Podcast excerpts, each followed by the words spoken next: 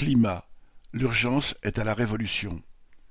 Samedi 12 mars, des « marches pour le climat » ont rassemblé des dizaines de milliers de personnes à travers le pays. On en parle quand? interrogeaient les pancartes portées par des manifestants.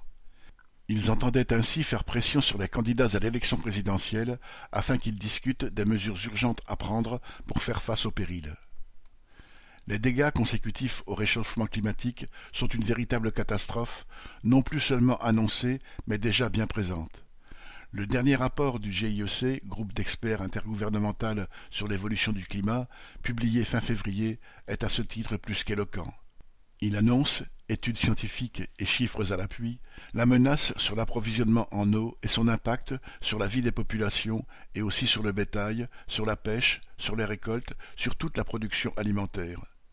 Il dit les conséquences du réchauffement climatique sur la santé, la résurgence de maladies infectieuses anciennes qui avaient disparu, l'arrivée de nouvelles infections et aussi sur la disparition des espèces animales et végétales. Il alerte sur les tempêtes, les incendies, les inondations, l'élévation du niveau des mers, la disparition de terres côtières sous les eaux et les déplacements de populations consécutifs. Il y a de quoi être particulièrement inquiet, mais surtout en colère.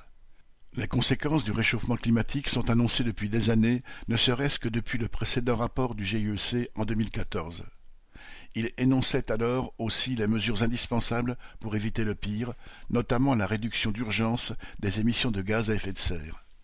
Les chefs d'État, les responsables politiques, ceux qui tiennent en main les rênes de l'économie, ceux qui prennent les décisions concernant l'organisation de la production, des modes de transport, des sources d'énergie, se sont rencontrés pour de longues discussions. Et alors Rien n'en est sorti, car rien ne pouvait en sortir.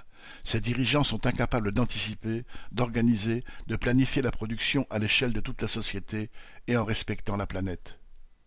Le système capitaliste est basé sur le libre jeu des intérêts particuliers sans aucun souci de l'intérêt général.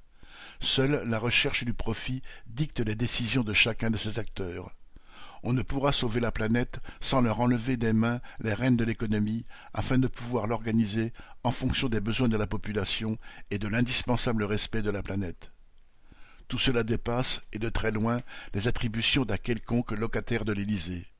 Croire ou faire croire que cela pourrait l'être relève de l'illusion électorale. Sophie Gargan